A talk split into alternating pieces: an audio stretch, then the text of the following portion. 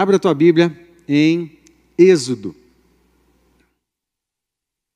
capítulo 17. Êxodo, capítulo 17. Eu vou inserir algo na minha introdução agora, que não estava programado, na intenção de ser fiel ao Espírito que pairou sobre nós. E eu estou me referindo a uma, uma, um, um espírito profético, uma sensação espírito profético. O tema da nossa palavra hoje será é, tem a ver com adoração. E o profético sempre anda junto com adoração, ok? Então, é, eu quero é, inserir então nesse momento, nessa palavra introdutória, essa, esse fato. Nós percebemos uma presença é, de espírito profético, por isso eu conversei com alguns líderes e eles tendo alguma palavra, alguma impressão, que eles sujeitassem essa palavra à pastora, para que então a gente compartilhasse. Se você notou, é, nós, sempre do Ministério de Louvor, nós nunca combinamos as canções que eles escolhem. Eu nunca interfiro com uma ou outra exceção, não há nenhum problema da gente fazer isso também. Mas eu confio que o nosso ministério de louvor e intercessão, eles vão ouvir também o Espírito Santo, essa sempre é a orientação. Eles vão ouvir o Espírito Santo, e a partir do que ouviram do Espírito Santo, então eles vão fazer a seleção de canções, ok?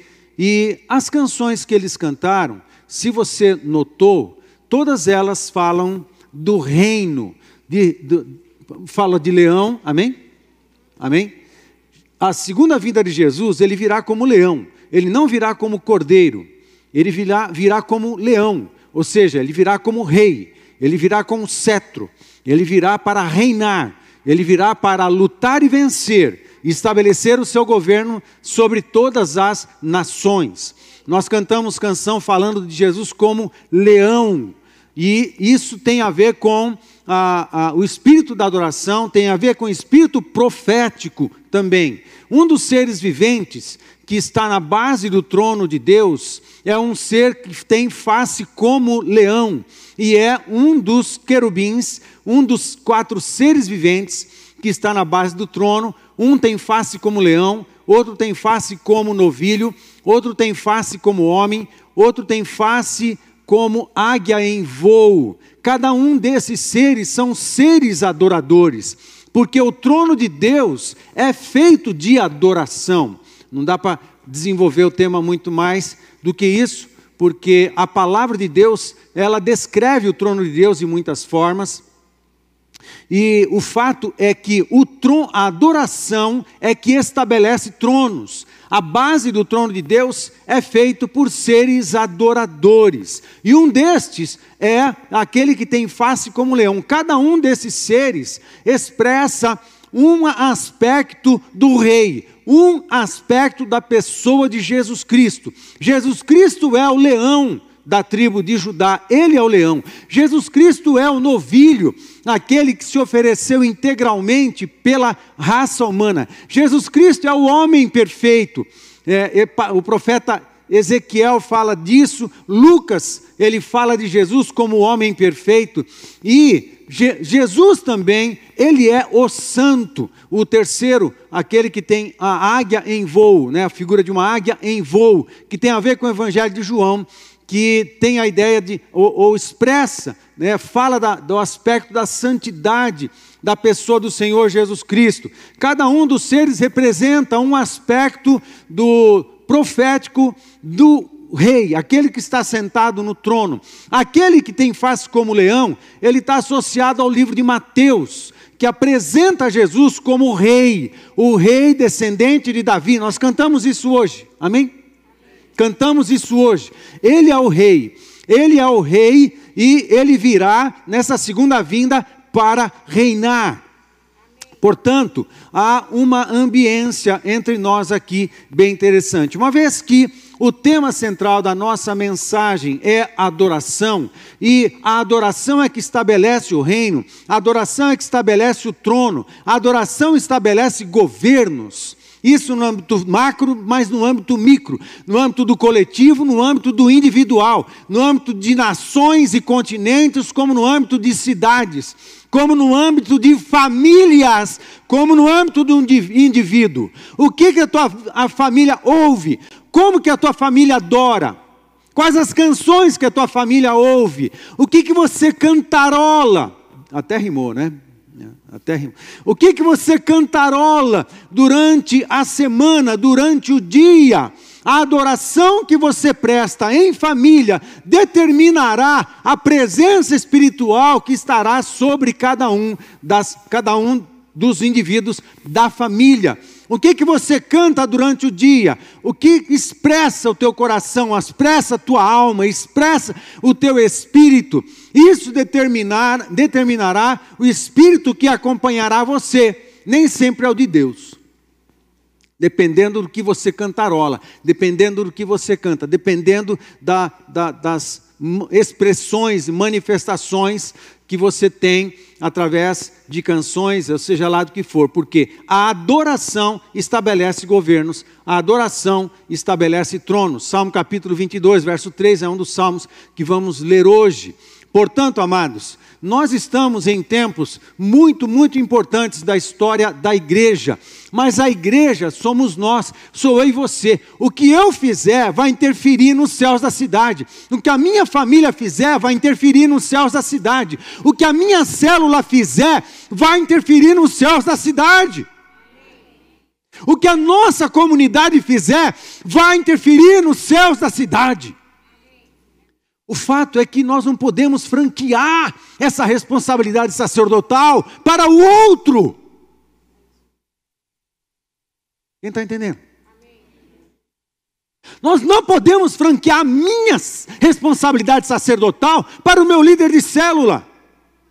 A minha responsabilidade sacerdotal para o meu supervisor, para o meu pastor. Franquear a minha responsabilidade sacerdotal para o irmão do lado o que eu fizer vai afetar os céus da cidade. O que eu converso aos segredos com os meus amigos pode determinar que tipo de espírito vai influenciar você. O que eu assisto na televisão vai determinar que tipo de espírito acessará o teu coração e a tua mente. O que você vê na internet, as imagens que se vê na internet, determinará os poderes que influenciarão o teu coração, a tua mente, a tua moralidade. O que você conversa, às escusas, às escondidas, aos segredos com quem quer que seja, determinará quais os espíritos que vão acompanhar você. O que nós fazemos dentro do nosso quarto, de portas fechadas, afeta os céus. Malaquias capítulo 2, o profeta falava, falou que a intimidade, a infidelidade, a infidelidade do povo de Deus a, quarta, a portas fechadas profanava o santíssimo lugar, profanava o altar do templo. O que eu vivo na minha casa afeta os céus de sobre a minha vida, os céus de sobre a minha família os céus de sobre a minha cidade. Amém? Estão comigo? Isso significa, meu querido, que acabou o tempo de franquearmos as nossas responsabilidades sacerdotais. Nós todos temos um compromisso diante de Deus, porque Jesus está para vir. Jesus está para vir, mas antes dele vir na sua segunda vinda, vai se manifestar primeiro o trio satânico: o anticristo, o falso profeta, a besta quadrada. Eles vão se manifestar. E quando eles se manifestarem, eles promoverão perseguição dos cristãos. Antes do governo for ser estabelecido, nós seremos perseguidos. Não se enganem, tudo que está acontecendo, tudo que está acontecendo no nosso tempo é uma preparação para o surgimento do anticristo. Tudo que está acontecendo há algo sendo construído, construído na raça humana. Pastor, isso seria conveniente de dizer só se não fosse conveniente Daniel escrever o capítulo 12. Só se não fosse conveniente todos os profetas escreverem o que escreveram. Só se não fosse conveniente Jesus pregar seus sermões escatológicos, sermãos ou sermões, os dois estão corretos. E registrado por Mateus nos capítulos 24 e 25, registrado nos outros evangelhos, bem próximo também do, no, geralmente no terceiro ano, eles aconteceram, essas mensagens de Jesus escatológicas aconteceram no terceiro ano do ministério de Jesus, bem próximo da ida definitiva dele para Jerusalém, para então morrer e depois ressuscitar. Só se não fosse conveniente Paulo escrever a segunda carta aos Tessalonicenses, porque ele escreveu a carta, a segunda carta aos Tessalonicenses, basicamente para responder perguntas dos crentes de Tessalônica a respeito da segunda vinda, a respeito do futuro, a respeito do governo de Deus estabelecido na terra. Quando que essas coisas aconteceriam? Tudo isso está na Bíblia, está na palavra de Deus.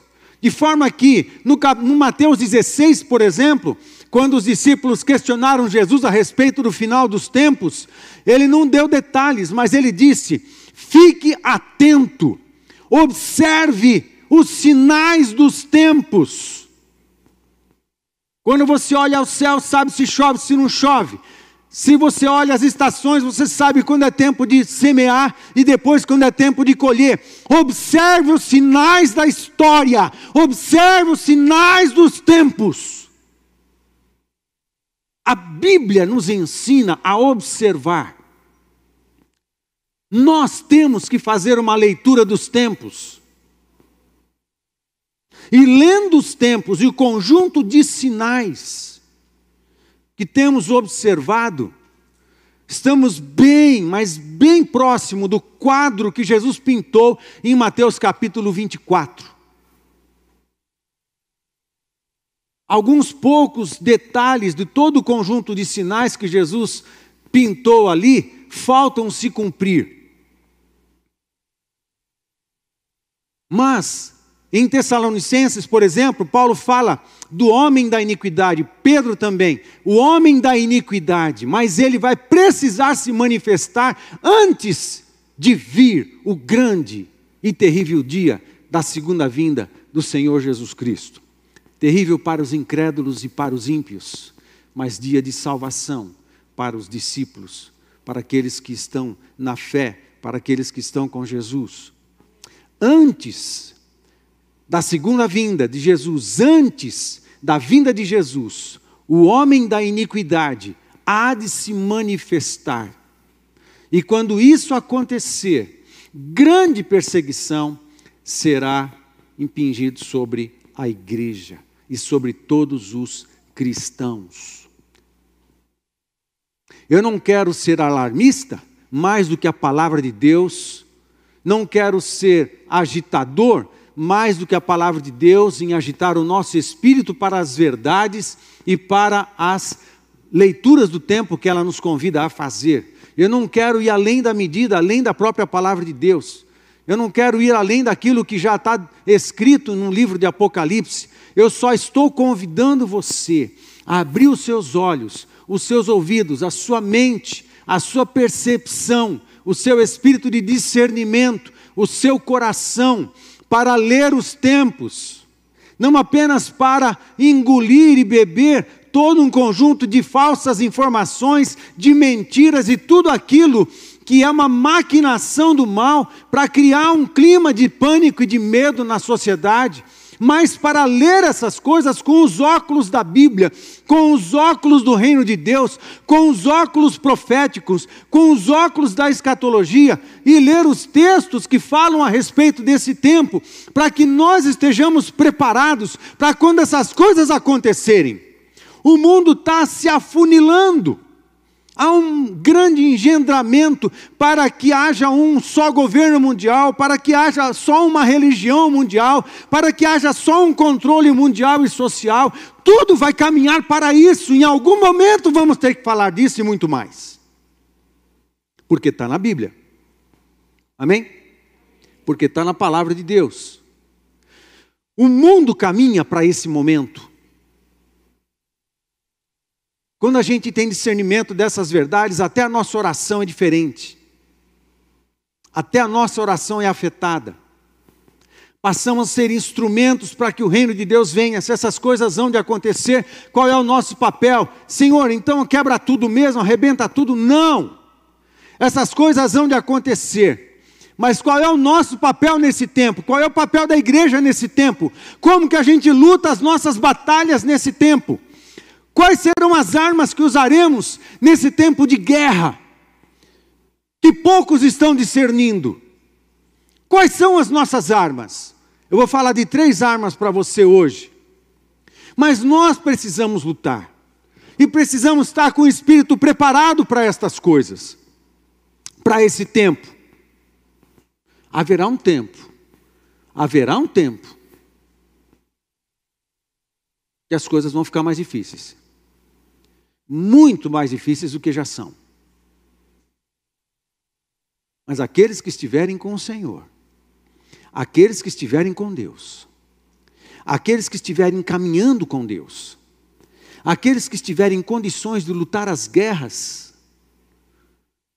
podendo utilizar as armas que a palavra de Deus nos dá, vão lutar boas lutas, vão fazer boas guerras, vão lutar boa, vão batalhar em boas batalhas e vão sair vencedor. E nós sairemos. Aqueles que andam com o Senhor, aqueles que não franquiam a sua responsabilidade sacerdotal. Nós estamos chegando bem perto do tempo em que a gente vai ter que mostrar se é crente ou não, se é fiel a Deus ou não se o nosso coração tende para desobediência para rebeldia ou não. Se a nossa fé, a nossa ética, a nossa moral pode ser comprada por algum favor ou não. Ou se alguma dificuldade, alguma luta vai pôr em questão a minha fé e minha fidelidade a Deus. Porque um dia nós chegaremos nesse ponto. Um dia, um dia, as lutas e as dificuldades não sei quais, escassez, perseguição física ou não, não sei, emocional, não sei, ou conjunto de todas elas, não sei. Um dia, a gente vai ter que escolher entre ceder todos os valores do cristianismo que nós temos, a nossa vida de santidade, a verdade do Evangelho, a pregação do Evangelho, a nossa obediência e definir quem que a gente segue, quem que a gente adora, quais os valores que a gente vai defender. Vai ter um momento que nós vamos precisar mostrar para o que viemos. Que material somos feitos? Folha ao vento ou carvalho? Quem está me entendendo? Folha ao vento ou carvalho? Ouvi uma vez, ou li que o carvalho, quando ele, quando ele tem 10 centímetros de, de, de raminho acima da terra, ele tem 50 centímetros a um metro de raiz aprofundada no chão. Isaías capítulo 61 fala que somos carvalhos de justiça. O carvalho aprofunda tanto suas raízes procurando água e se enrolando nas pedras, nas rochas, nos dias das tempestades. Ninguém derruba um carvalho. pode bater o vento que for, a tempestade que for, as suas raízes estão firmadas na rocha. Nenhuma tempestade derruba um carvalho. Mas quando a palavra de Deus fala de fé oscilante, traz a ideia de uma folha que você joga ao vento. O vento bate para cá, vai para cá. O vento bate para lá, vai para lá. O vento sopra para onde for, a folha vai para onde o vento soprar. Nós não somos folhas ao vento, nós somos carvalhos carvalho de justiça, com raízes firmadas enroladas, envolvidas, presas na rocha que é Jesus Cristo. Amém? Como que a gente luta as guerras? Como lutaremos as guerras dos últimos tempos? Não com espada, não é isso. Nem com revólver, nem com fuzil. Como que a gente luta as nossas guerras espirituais? Como que nós vamos lutar as nossas guerras? Há um momento em Êxodo capítulo 17 que Moisés foi obrigado a entrar numa guerra, numa batalha contra os Amalequitas. Os Amalequitas eram descendentes de Esaú, irmão de Jacó. Amaleque era um neto de Esaú, irmão de Jacó. E eles passaram a habitar, mostra o mapa, por favor. Eles passaram a habitar uma região bem próximo ali do Monte Sinai. Desde a parte sul da Judéia, é, se aumentar a imagem um pouco e apagar a luz da frente, vai ajudar bastante. Faz isso, por favor. Isso.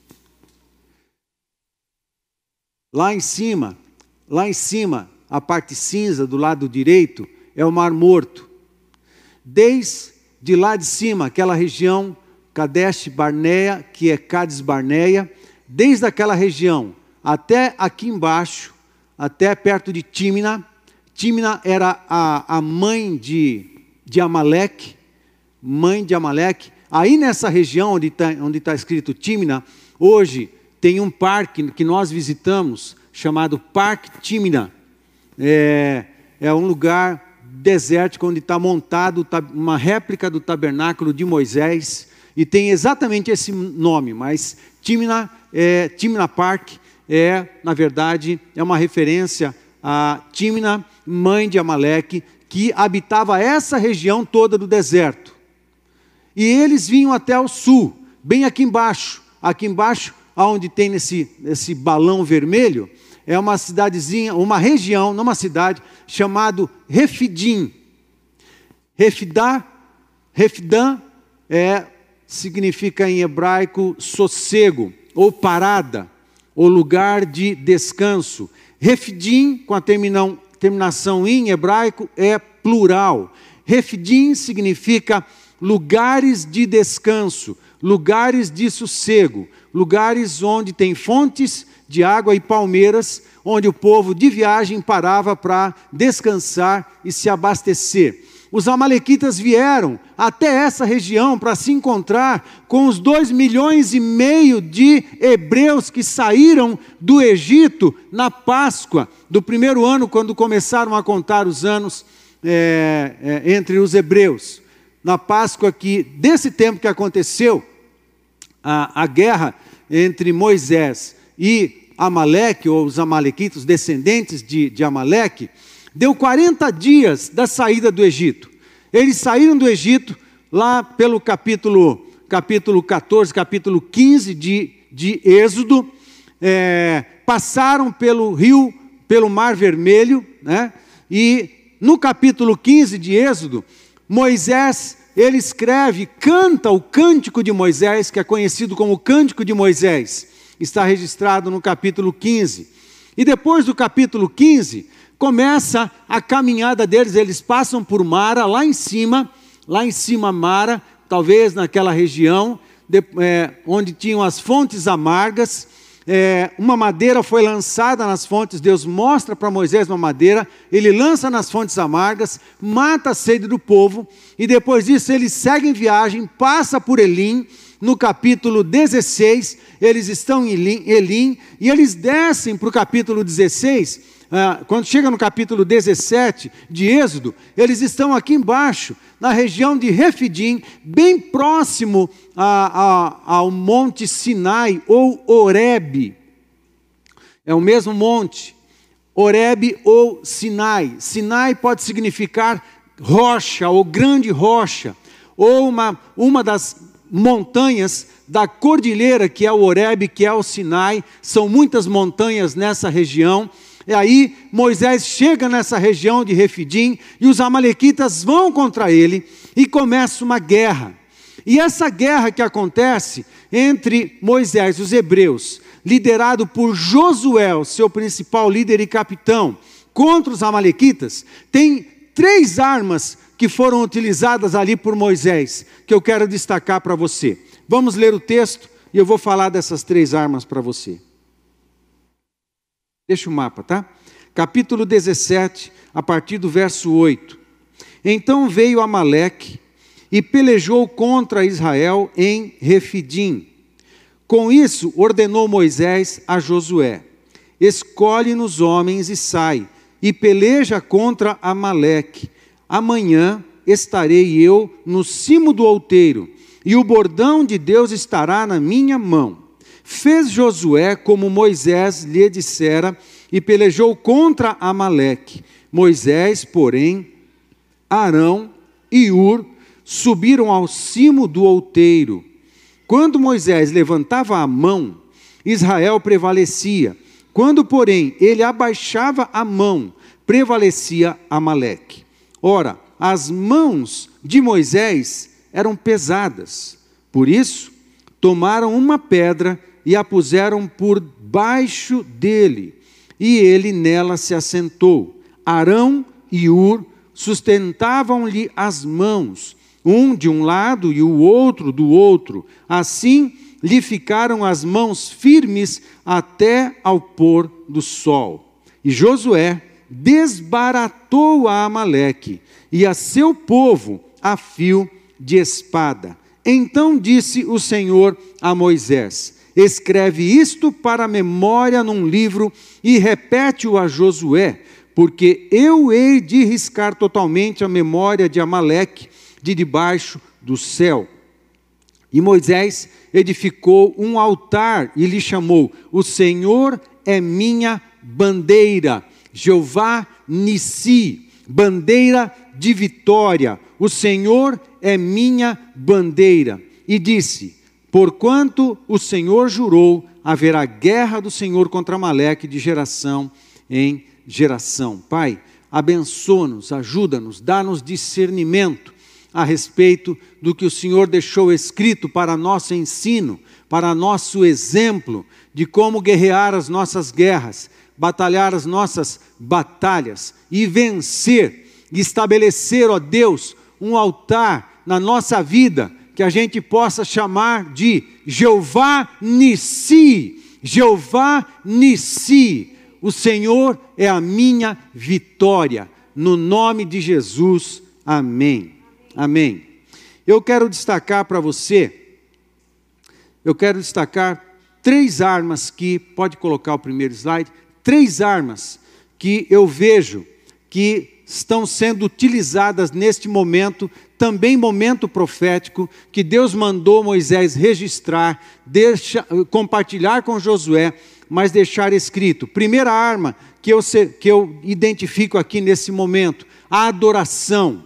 A adoração, o momento que Moisés está com os braços erguidos. Sim, numa postura de intercessão, mas também de adoração. Por quê? Porque a adoração e a intercessão sempre caminham juntos, porque as duas fazem parte do, das estratégias de Deus, das estratégias de vitória, de vitória do Senhor e de estabelecimento dos seus governos. Quais eram as duas funções básicas e fundamentais dos sacerdotes?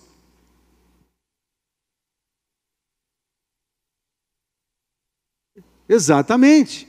Adoração e intercessão. Simples assim. As duas funções básicas dos sacerdotes: adoração e intercessão. Elas sempre andam juntas. A primeira arma que eu destaco, adoração. Sobre isso que eu quero falar hoje. A segunda arma, que eu não vou falar hoje, intercessão. Quando Arão e Ur, Arão, irmão de Moisés, Ur, cunhado de Moisés. Embora não esteja na Bíblia, a tradição rabínica diz que Ur era o marido de Miriam, portanto, cunhado. Quem diz que cunhado não é gente boa, né? Cunhado é gente boa também, é intercessor. Então, o, o Ur e Arão, cada um segurando um dos braços, uma das mãos de Moisés, segurando para estarem erguidas, porque ele adorava e intercedia. Nesse momento, a figura da intercessão, da ajuda, é de Arão e Ur, ok? Dos dois. Cada um tem um significado, cada um desses nomes tem um significado, é lindo, mas sobre isso eu vou falar provavelmente no domingo que vem. A terceira arma, a terceira arma é a proclamação. E parece que a figura da proclamação era a figura de Josué, o líder da guerra. A palavra proclamação, eu também vou falar provavelmente no outro domingo. O significado do nome Josué, Joshua, ah, tem a ver com a sua missão, proclamação, que hoje nossa espada é a palavra de Deus. Ok? Nós usamos esta espada, com essa espada nós lutamos, com esta arma nós lutamos. Portanto, quais são as três armas que vemos em ação aqui na vitória de Moisés contra Amaleque? Proclamação. Muito bem, guarde essas três palavras. Eu quero falar com você sobre adoração.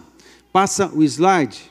E eu quero, em primeiro lugar, sobre adoração eu sei que você conhece bastante sobre adoração, eu mesmo já preguei várias vezes sobre a temática de adoração, e eu quero com, compartilhar para você três coisas, três aspectos da adoração, ou três aspectos na vida de um adorador, que vai fazer com que esse adorador, ele de fato, usando essas, é, é, essas ferramentas, ele consiga ser um adorador que, na presença de Deus, vai ter a manifestação da, de Deus na vida dele.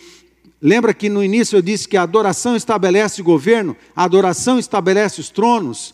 A, a pessoa que é, usar essas ferramentas, é, for, a, a sua, a, for visto ou, ou viver assim, nesse estilo de adoração, vai poder provar a, o reino de Deus sobre a sua vida, a presença de Deus sobre a sua vida, o governo de Deus sobre a sua vida e também poder experimentar, sentir um, um grande, uma grande bandeira fincada na sua família, no meio da sua família, no meio da sua casa, na sua vida, uma bandeira chamada Jeová Nissi, o Senhor é a minha bandeira, bandeira de vitória.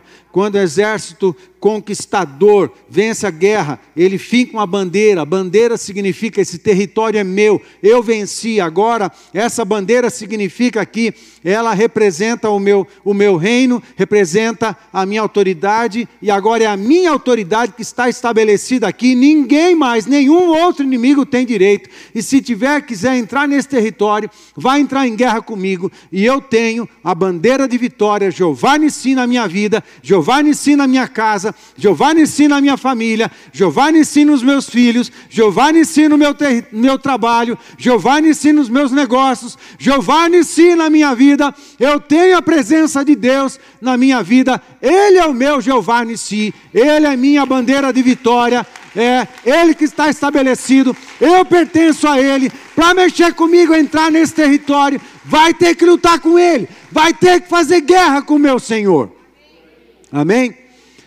Os adoradores do Senhor lidam com isso, com essas realidades de guerra espiritual. Muito bem, a primeira coisa, o primeiro detalhe, o primeiro aspecto da vida de um adorador que você precisa saber e levar em conta e aplicar na sua vida. O primeiro aspecto é a adoração como contemplação. Amado, adoração não se resume em cânticos. Aliás, a, adoração é, não tem de, diretamente, objetivamente a ver com música.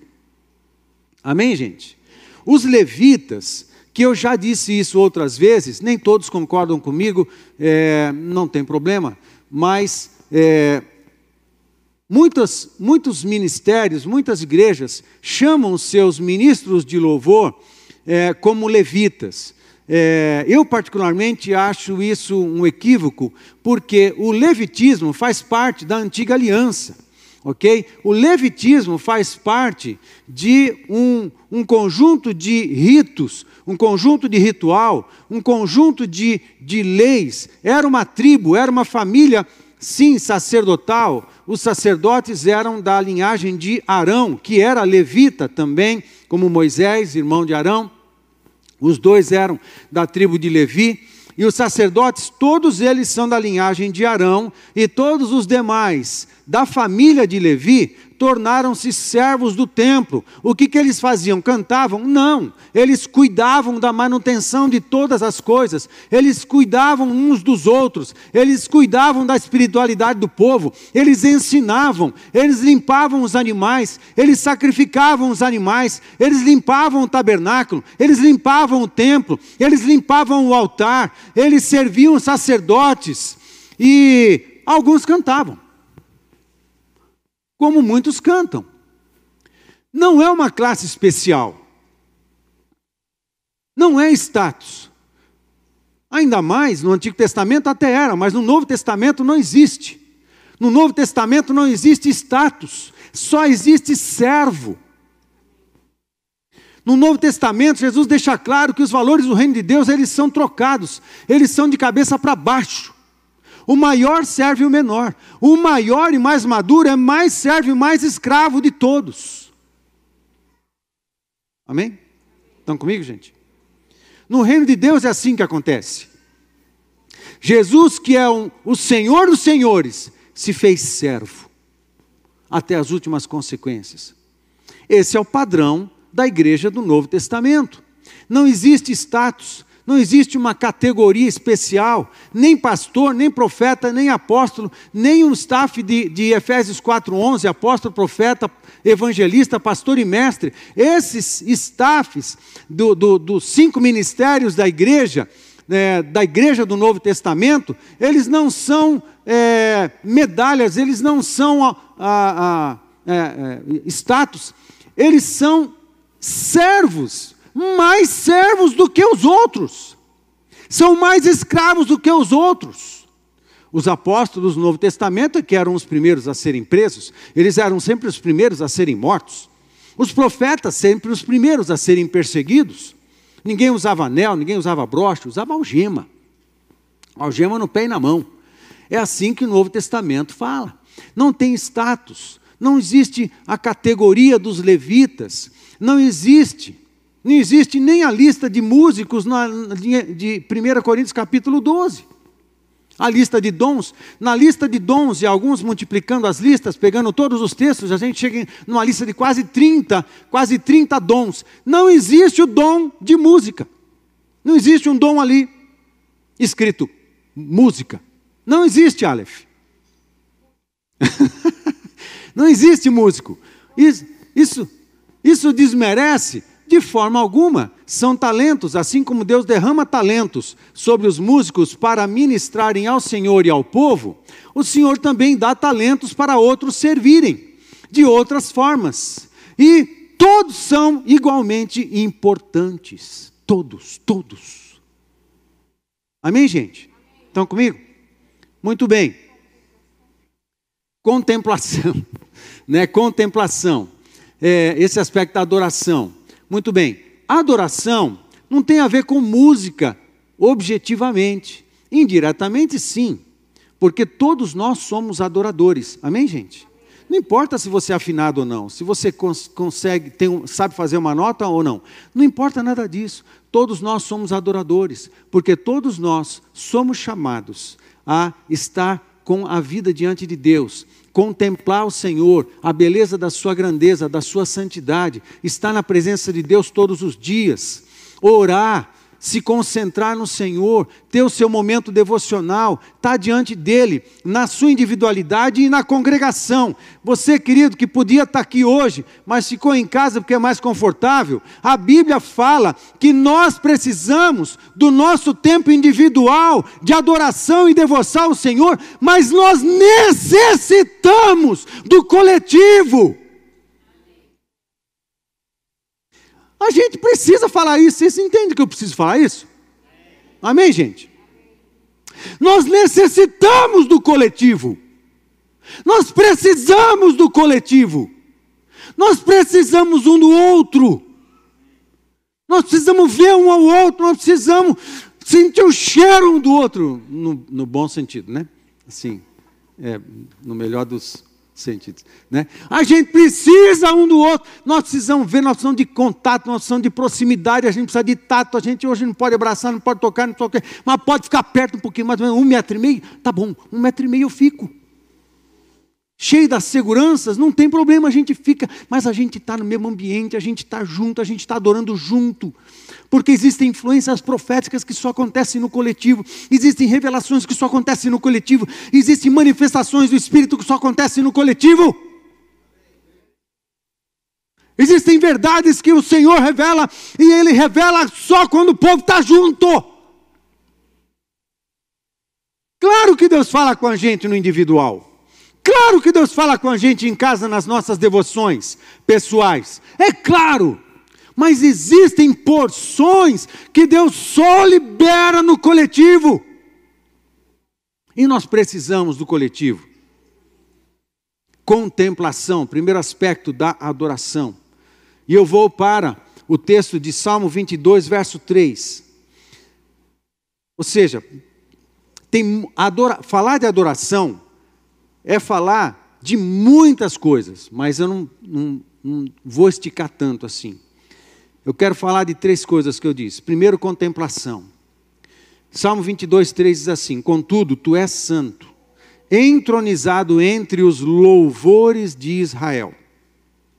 Existem muitas palavras, muitas palavras, pelo menos umas 12 palavras no Antigo Testamento, palavras em hebraico diferente uma da outra, e todas elas foram traduzidas por louvor ou adoração.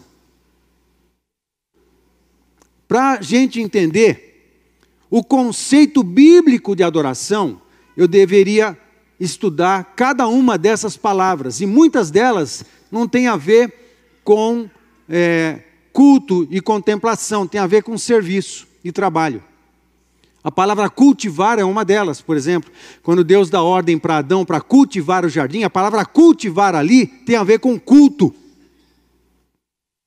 E tem a ver com louvor e tem a ver com adoração. Os serviços que os sacerdotes prestavam, limpando o altar, limpando as ferramentas, cuidando das coisas, era entendido como adoração. O varrer uma igreja é adoração. O atender um telefone é, é adoração. Só não será se o meu coração não tiver feliz fazendo aquilo, consagrando ao Senhor, quer comais, quer bebais, quer façais qualquer outra coisa, façai-o, fazei-o em nome como ao Senhor, ou em nome do Senhor, fazei-o como ao Senhor. Se você bebe água, se você atende um telefone, se você põe um clipe no papel, se você responde um WhatsApp, se você faz qualquer coisa, se você cuida de um morango na horta, se você o que for, não importa. Se prega um prego, se costura um tecido de um sofá rasgado, se você faz uma mesa, se você cuida de um paciente, se você ensina alguém, se você veste alguém, se você conserta um carro, se você faça o que for, não importa.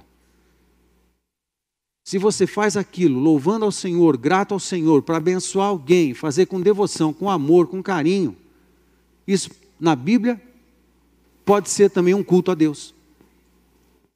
Deus vê aquilo, esse, esse afeto todo, esse carinho todo, que você tem com um paciente de repente, que você tem com um aluno de repente, e você quer o bem, você quer abençoar, e você é uma expressão de Jesus naquela hora, nem que seja batendo um prego, mas você é uma expressão de Jesus, aquilo é um culto. E Deus olha para cima e ele é engrandecido.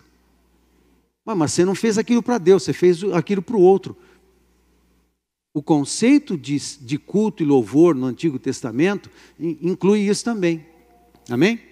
Então, para falar adoração é amplo, mas agora eu estou falando da adoração contemplativa, porque existe um tipo de adoração que a gente chama contemplativa, que é a palavra terrilá, que é a palavra louvor aqui que está no Salmo 22, verso 3. A palavra louvor aqui é uma dessas palavrinhas que o, o hebraico usa, uma das, uma das tantas palavras que usa para louvor, e essa aqui é terrilá. A palavra terrilá tem a ideia da adoração contemplativa. É quando você para tudo para ficar um tempo com o Senhor,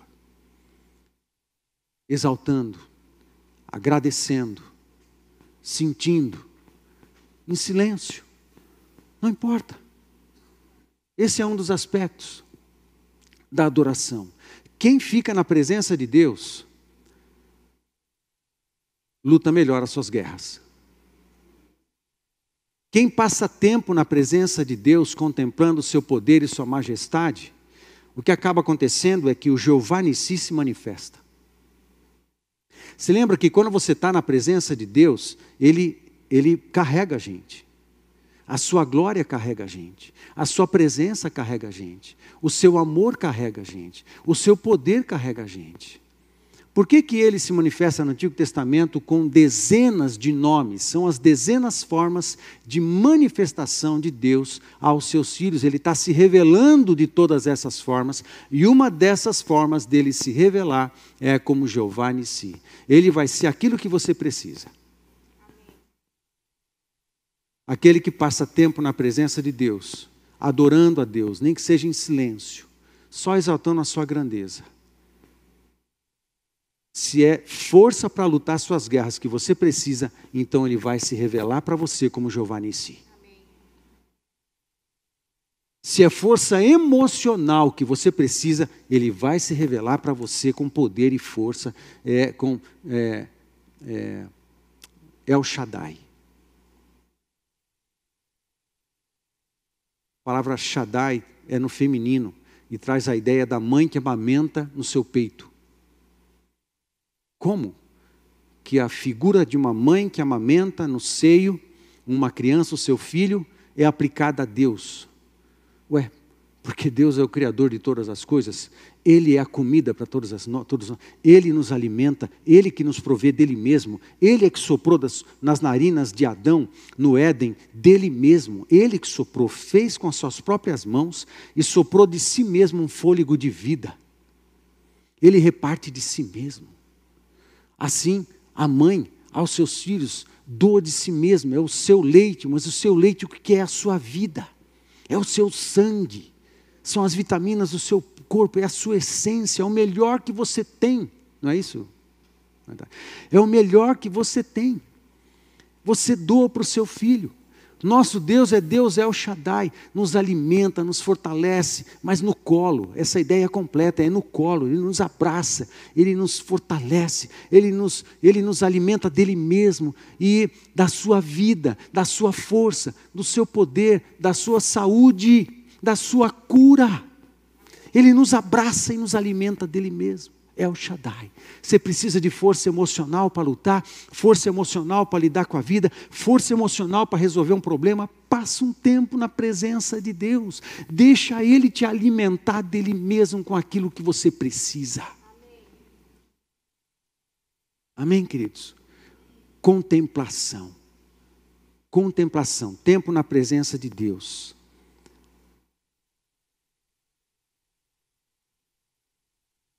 Essa mesma palavra, ela tem a mesma raiz de 2 Crônica 5,13.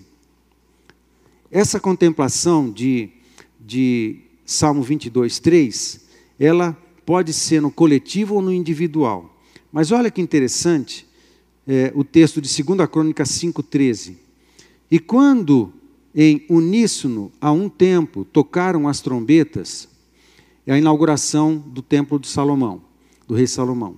tocaram as trombetas e cantaram para se fazerem ouvir, para louvarem o Senhor e render-lhe graças. E quando levantaram eles a voz com trombetas, símbolos e outros instrumentos músicos, para louvarem o Senhor, porque Ele é bom, porque a sua misericórdia dura para sempre. Então sucedeu que a casa, a saber, a casa do Senhor se encheu de uma nuvem. A palavra louvar, que repete, se repete duas vezes nesse verso 13, é a palavra halal, parecido com terrilim. A, a raiz de halal é a mesma de terrilim, só que aqui é adoração no coletivo. Aqui é contemplação que acontece no coletivo. E quando a congregação pratica a contemplação, quando a congregação pratica esse tipo de adoração, há uma, mani, há uma conexão com o trono de Deus, há uma conexão com o eterno, há uma conexão com, o poder que vem. Agora, é outra, um aspecto muito interessante aqui desse, dessa palavra halal, em 2 Crônicas 5,13, é que essa ação de adoração, ela é intensiva e intencional. Nós temos que decidir ir para a congregação para adorar, para cultuar. Eu decido, porque eu sei que quando eu for, alguma coisa de Deus vai acontecer. Eu tenho que tomar a minha decisão. Ok? Ah, vamos de vez em quando, ah, quando eu for, quem sabe, Deus vai falar, oh, é legal, né? Joinha. Não. O povo se reúne com intenção. Vem mesmo, vem mesmo e adora. Poder se manifesta. O segundo aspecto é a obediência. Adorar é guardar e obedecer a Deus. Oséias capítulo 4, verso 10 diz assim: Comerão, mas não se fartarão, entregar-se-ão à sensualidade, mas não se multiplicarão, porque ao Senhor deixaram de adorar. Deixaram de adorar. A palavra adorar aqui é outra palavra. A palavra adorar aqui é chamar. Chamar. Pô, mas é adorar, é. Mas é diferente, não é lahal, não é, não é terrilim, é chamar em hebraico. E a palavra chamar em hebraico, tem, é traduzida por adoração, porque ela tem a ver com uma intenção sincera do coração de obedecer. Isso também é adoração. Sabe, não é obedecer de vez em quando, não é atender um pedido de vez em quando, não, é ter um coração disposto e decidido a obedecer desejoso de obedecer. Isso é chamar. Isso é adoração. Não é apenas fazer porque alguém mandou, mas ter um coração, isso é guardar. Aí você vai, por exemplo, para um texto de João 14, 21, que fala assim: Aquele que tem os meus mandamentos e os guarda, a ideia, essa palavra guardar significa guardar no coração para praticar, para obedecer. Aqueles que, aquele que tem os meus mandamentos e os guarda, esse é o que me ama. E aquele que me ama será amado por meu Pai, e eu também o amarei e me manifestarei a ele. Amado, tem que ter uma intenção aqui dentro, verdadeira no nosso coração. Não só para inglês ver, ah, vamos fazer porque todo mundo está fazendo, vamos falar, ah, vamos fazer porque ah, falaram para fazer.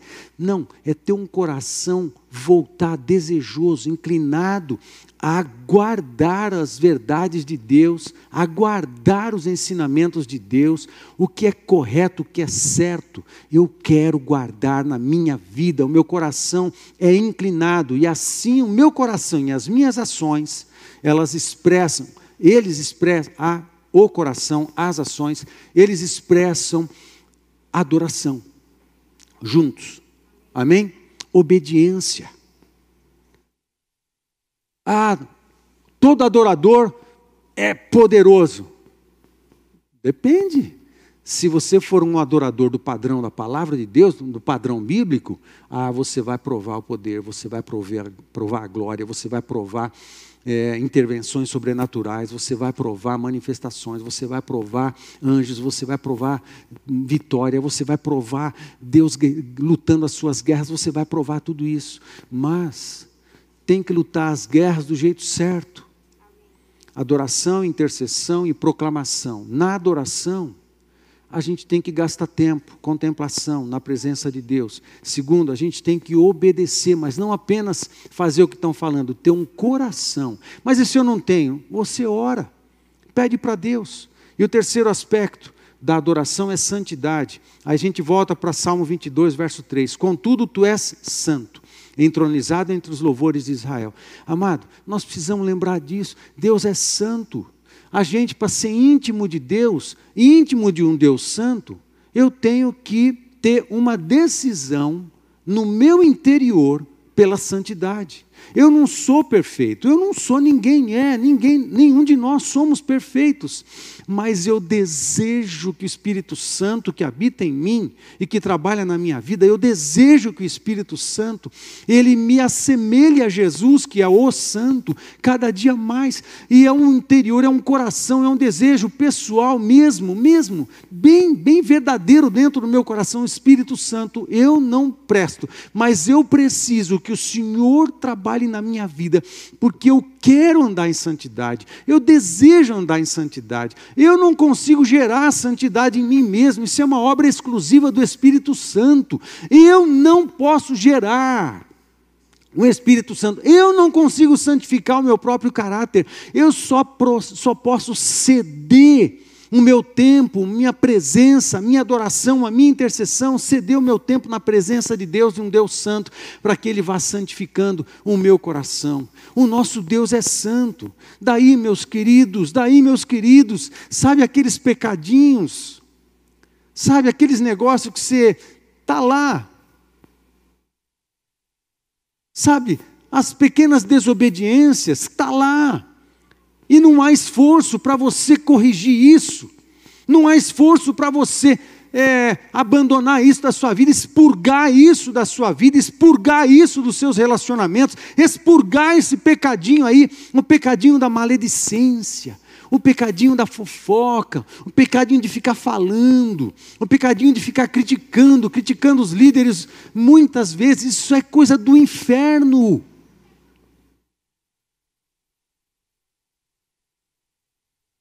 Ajuda.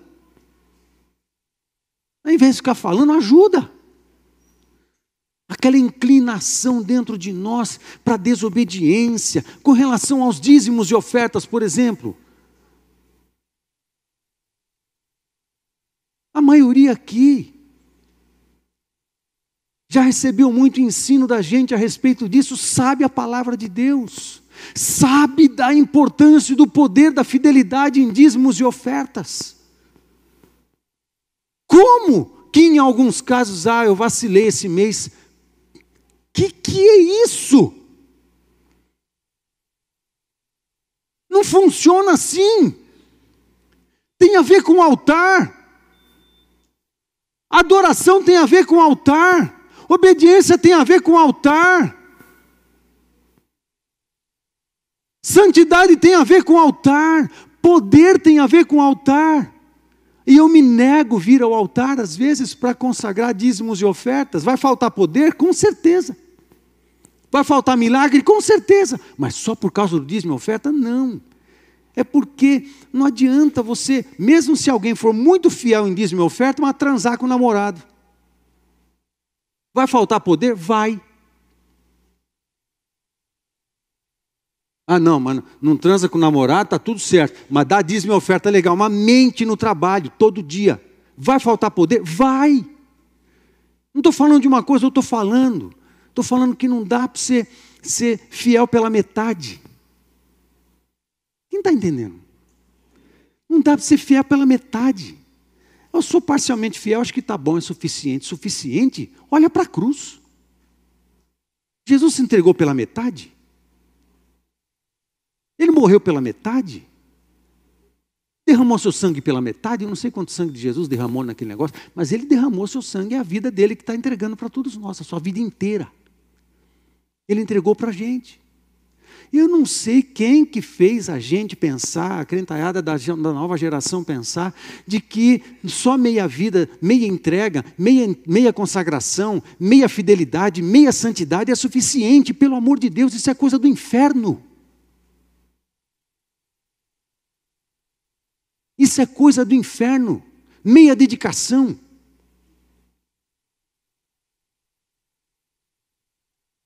Um preço muito caro foi pago por tua vida.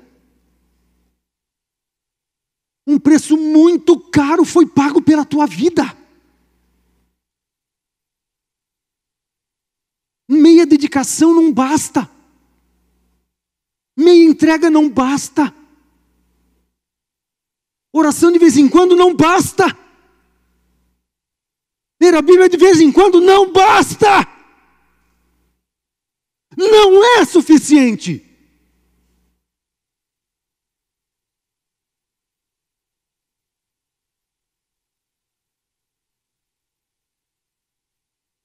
Aqui a gente fala essas coisas.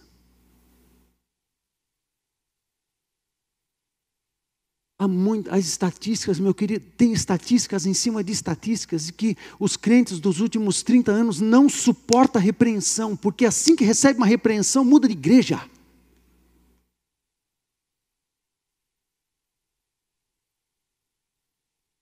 Mas se Jesus vier, quando ele vier, e se acontecer arrebatamento, só os é que vão. Se eu fosse, tivesse no Nordeste, eu só os porreta que vão. Só os cabra macho que vão. E as cabra macha também.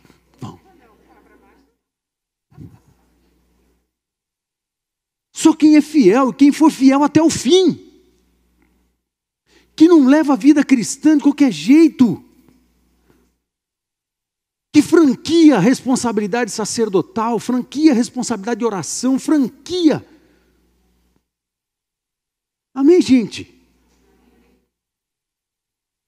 Nós precisamos de realinhamento. Sabe? abandona o pecado. Amado, preste atenção. Quando o povo ficou 430 anos no Egito, eu sei que já deu a hora para acabar, já passou da hora de eu acabar. 430 anos no Egito. Tá? A maioria dos líderes de hoje ia falar assim: pô, são 430 anos comendo cebola, alho, né? A água do Egito, pô, dá um desconto dá um desconto, porque esse povo, eles agora precisam reaprender a viver com Deus. Dá um desconto, seja mais paciente. Aí Deus, aqui nos capítulos 14, 15, 16, 17, Deus fala para Moisés: Eu estou ficando cansado desse povo não seguir as minhas instruções.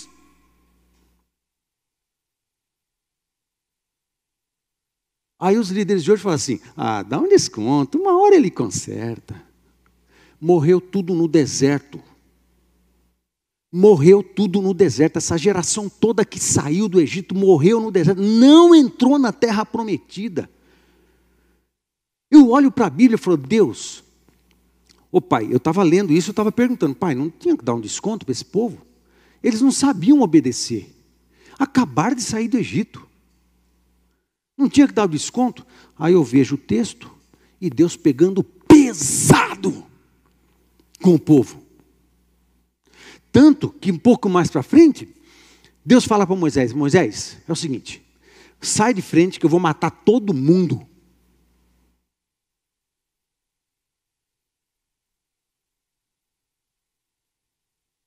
Pega leve? Não. Eu não vejo Deus fazendo isso. Eu vejo Deus sendo certo, sendo correto, sendo firme. Moisés, sai da frente, eu vou matar todo mundo. Aí Deus fala assim: Deus, não faça isso. A intercessor. O senhor tira eles, depois mata, o que, que vão dizer? Falou, não, Moisés, sai, eu vou matar tudo, não vou começar tudo novo com o senhor, com você. Aí Deus, não, por favor, Deus, não faça isso. E Deus atende a intercessão de Moisés. Só que Deus estava com a paciência por aqui e falou assim: Mas eu não vou com vocês. Eu até queria, mas eu não vou com vocês, vou mandar um anjo. Aí Moisés falou: Ah, de jeito nenhum. Com um anjo eu não vou. Ou o senhor vai com a gente, ou a gente não sai daqui. Aí Deus falou assim: Ok, então eu vou. Por causa de um homem. Você acha que Deus não queria ir com o povo? Claro que ele queria. Ele também estava ensinando Moisés a se posicionar diante do Todo-Poderoso. Com firmeza, com intercessão. Deus queria isso. Mas Deus foi firme com o povo. E eu estou ficando cansado.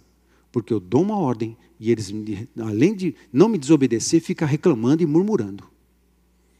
E eram só 40 dias depois da saída do, do Egito, depois de ver tanto milagre. Só que o povo sabia fazer era reclamar. Então, cuidado diante do espírito da reclamação, nos tempos que nós estamos vivendo. Cuidado. Cuidado. Sobre a adoração, que é a primeira das armas, a segunda a intercessão, a terceira a proclamação. Sobre a adoração, eu tratei do aspecto da contemplação, da obediência e da santidade.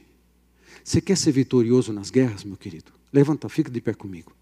Você quer ser vitorioso? Quem está sem filho no colo, quem está com filho no colo pode ficar sentado, né? Você quer ser vitorioso nas guerras? Amado, não adianta eu vir aqui e falar, vai dar tudo certo, vai dar aquele hino, né?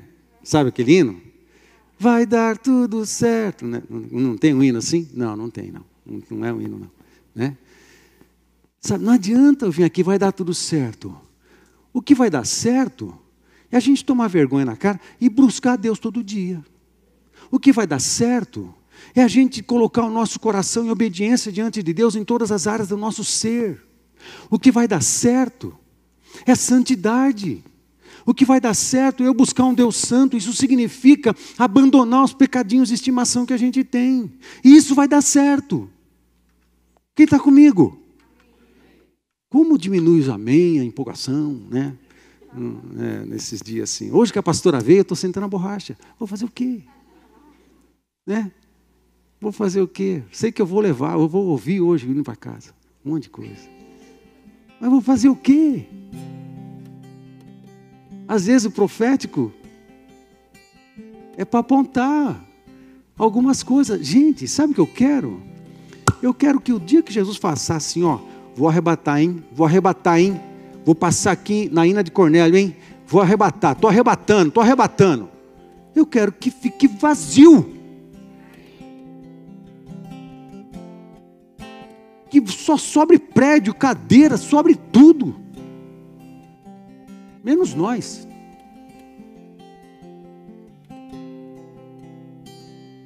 E os que ficarem, eu não quero que você fique. Mas se alguém ficar, lembra dessa mensagem de hoje. E corrige.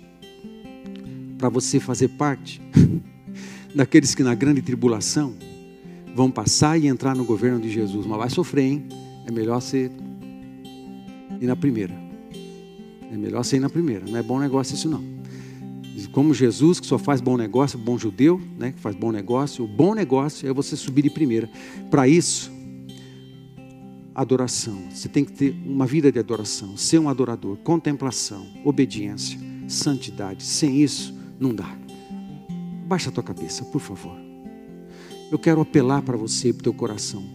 Tem alguma coisa na tua vida que está desajustada? Tem alguma coisa na tua vida que está desalinhada? Você não tem gastado tempo com Deus, orado, lido a Bíblia, ou o teu coração não é obediente como deveria ser, você chega a essa conclusão. Ou então, sim, eu tenho coisa na minha vida que eu tenho que consertar já faz um tempão, mas eu nem ligo, eu estou lá, eu vou convivendo com isso. Não, para, meu irmão, conserta de vez, por favor, eu estou apelando para você. Investiga teu coração, investiga tua vida, vê se tem alguma coisa para realinhar.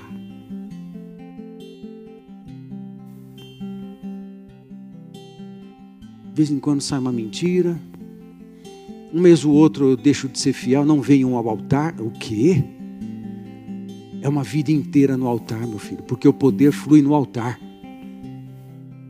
A unção flui só no, sobre o altar.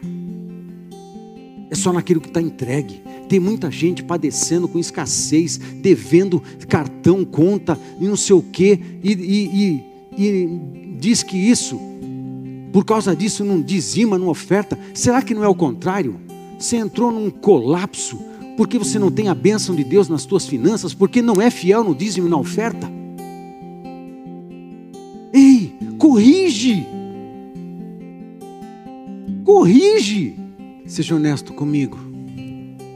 Quem admite que tem coisa que precisa corrigir na vida, levanta a mão. Eu tenho. Seja honesto. E levantando a mão, essa, essa ação de honestidade, de fé. Isso é importante para Deus. Você está dizendo, Deus, ó, tem coisa aí que eu tenho que consertar, tá? Eu preciso da sua ajuda. Eu preciso da sua ajuda, por favor, por favor, me ajuda. Amém. Tudo começa assim com uma confissão. Tudo começa com um, um momento de franqueza. É isso que rola, isso é muito importante, meu querido. Pede ajuda de Deus. Se você está vendo a gente, está online, responde isso para você mesmo. O que, que tem que consertar na sua vida?